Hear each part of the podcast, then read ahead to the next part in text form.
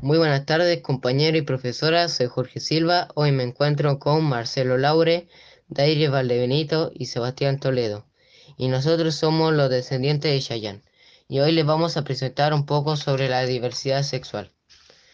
Nosotros vimos dos videos, uno en Instagram y uno en Facebook. Y ahí descubrimos lo que se trataba la diversidad sexual, escuchando a personas de distintos géneros u orientaciones sexuales distintas.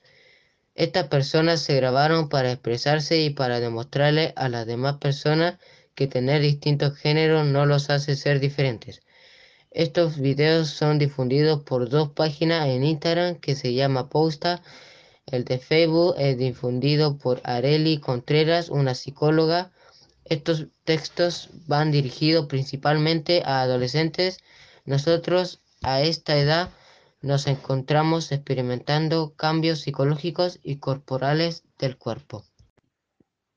Gracias, Jorge. Hola, mi nombre es Marcelo y como dijo mi compañero, nosotros vamos a hablar sobre la diversidad sexual. Actualmente, las personas con una orientación sexual diferente es mal visto hace muchos años, tanto que llega a agredir a personas que se consideran gays o lesbianas, no tanto ahora como en el pasado pero la gran parte de la sociedad no les gusta escuchar acerca de estos temas, ya que estamos en una sociedad conservadora. Ahora hablaremos de algunas noticias y experiencias de personas con una orientación sexual diferente y luego hablaremos sobre un caso que dio la vuelta al mundo. Para eso los dejo con mi compañera Dairis. Dairis.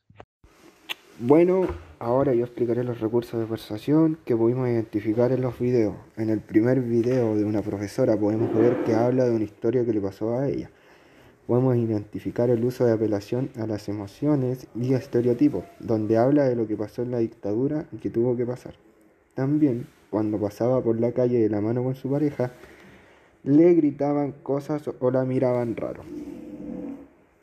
En el segundo video donde se veían un montón de chicos y chicas que tenían diferentes cosas para contar por cómo los trataban por ser lesbianas o gays, etc. Se puede ver el uso de estereotipos porque contaban que les ponían sobrenombre por cómo era. Por ejemplo, cuando a una niña lesbiana le decían se te dio vuelta la tortilla, lela, lonchera. Bueno, esta ha sido nuestra presentación sobre la diversidad sexual. Antes de despedirnos, daremos a conocer nuestras opiniones personales del tema que abordamos. Bueno, eh, mi opinión respecto a la diversidad sexual.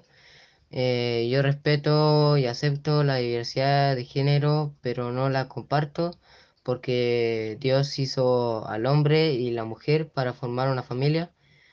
Eh, pero los videos me parecieron entretenidos ya que hay que respetar cómo es cada persona. En mi opinión, yo no estoy de acuerdo en normalizar así la, la diversidad sexual, ya que en mi punto de vista yo he vivido así en una, en una familia cristiana toda mi vida y ellos me inculcaron desde niño que, que solo se podía estar con un hombre y una mujer. Pero esa es mi opinión personal ya que yo viví de esa forma y me enseñaron a pensar de esa forma. Pero tolero y no me importa ver a otras personas compartiendo ese mismo, ese mismo pensamiento. Así que esa es mi opinión. Hoy en día la mayoría de las opiniones son positivas al hacer preguntas sobre este tema. A comparación con antes, la gente se ha ido dando cuenta que tener diferentes preferencias sexuales no es causa de discriminación y que aún podemos avanzar más hasta llegar al punto donde todos seamos aceptados por igual. Claro que aún sigue habiendo excepciones por parte de algunas personas. Bueno, yo ahora voy a dar mi opinión personal respecto a este tema y bueno, es que las personas que estaban con alguien de su mismo género en la antigüedad eran vistas como personas enfermas, sin educación, eran muy juzgados, ya que en ese entonces no era normal ver a dos hombres de la mano o dándose besos, al igual que las mujeres. Sin embargo, a medida que fue pasando el tiempo, se fue cada vez normalizando.